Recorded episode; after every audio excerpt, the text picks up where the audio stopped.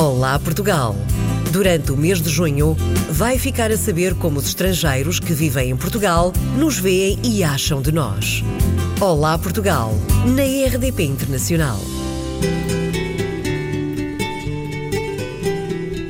Eu chamo-me Andrea Gómez Laceras, teño ora 27 anos, cheguei cá a 4 porque vi facer un mestrado no técnico eu só vi estudar o técnico porque tiña unha amiga a estudar no Porto a facer Erasmus que me disse ai, tens de ir estudar a Portugal que é muito fácil e eu vi para o técnico e quando saí da miña primeira aula chorei porque non era para nada fácil que eu estaba a espera mas pronto, depois tudo correu bem Então, quando eu cheguei cá, a questão é que eu nem sequer cheguei cá diretamente desde a Galiza. Eu vinha a demorar na Alemanha, que é um país com umas normas e um sentido da arrumação muito forte e da pontualidade.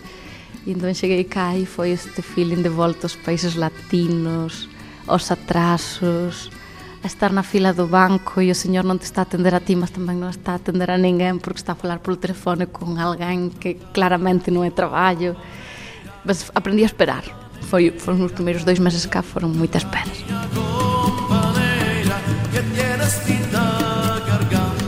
Portanto, a miña, a miña lingua materna é o galego. Os meus pais nem sequer me tocaron español, eu aprendi a falar español cando fui para a escola.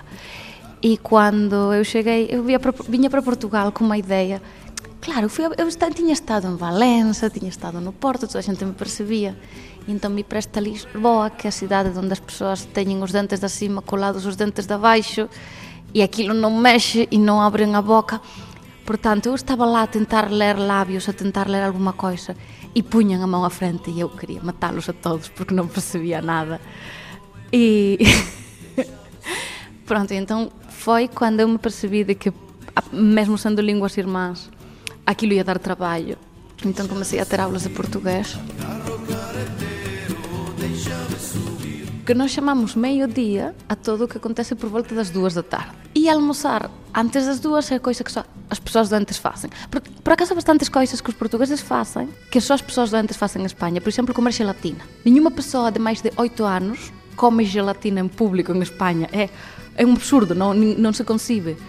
E então, claro, cheguei cá e havia sobremesa de gelatina na cantina, havia pessoas adultas, que dizer, co colegas meus da universidade a comer gelatina e eu, non tes vergoña?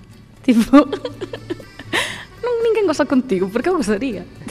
non estou en posición de gozar con ninguén, mas intuitivamente é extraño, é algo que, os, que as crianzas facen. É. E a iso, e, e pronto, e os horarios de alimentação eram um caos. Porque a questão é essa, eu tinha um horário regrado, tinha unhas aulas a seguir, e a miña fome chegaba no meio dunha aula porque eu non conseguira comer dúas horas antes quando comeran todos os meus colegas portugueses.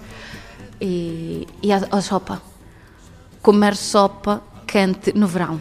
Mas é muito estranho. Porquê? Porque uma pessoa quer meter um fluido fervente no seu corpo a 30 e tal graus que está Lisboa, um 2 de julho.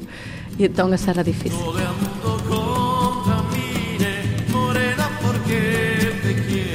Por acaso, a nível de comunicação, eu tive uma com muita piada, que, nos, que me estava a lembrar, que foi quando eu cheguei a Portugal, eu não conhecia muitas pessoas, então eu achei que ter Tinder era uma forma maravilhosa de conhecer pessoas. E então as pessoas perguntavam-me: estás boa? E estás boa em Portugal significa se estás bem, pronto, mas em espanhol aquilo significa és boa. Portanto, eu achava que aquelas pessoas que não me conheciam de nada me estavam a questionar a miña, o meu sex appeal.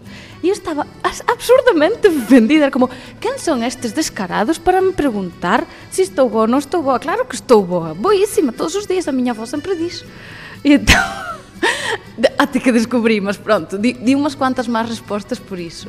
Há unha coisa que eu acho curiosa, que é que as persoas, enquanto detectan o máis mínimo síntoma de estrangeiro, pasan automáticamente a falar-te inglés. Então eu passava a vida a estudar portugués e o meu sotaque traía-me. Eu abro a miña boca e toda a gente sabe que eu non nasci en Lisboa. E entón, automáticamente pasaban a falarme en inglés.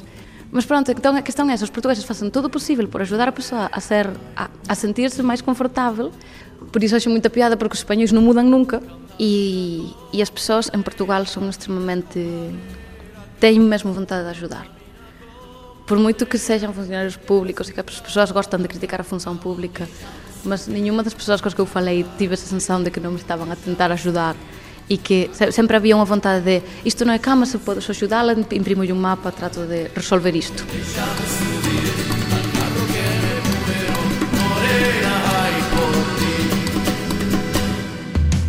Olá Portugal!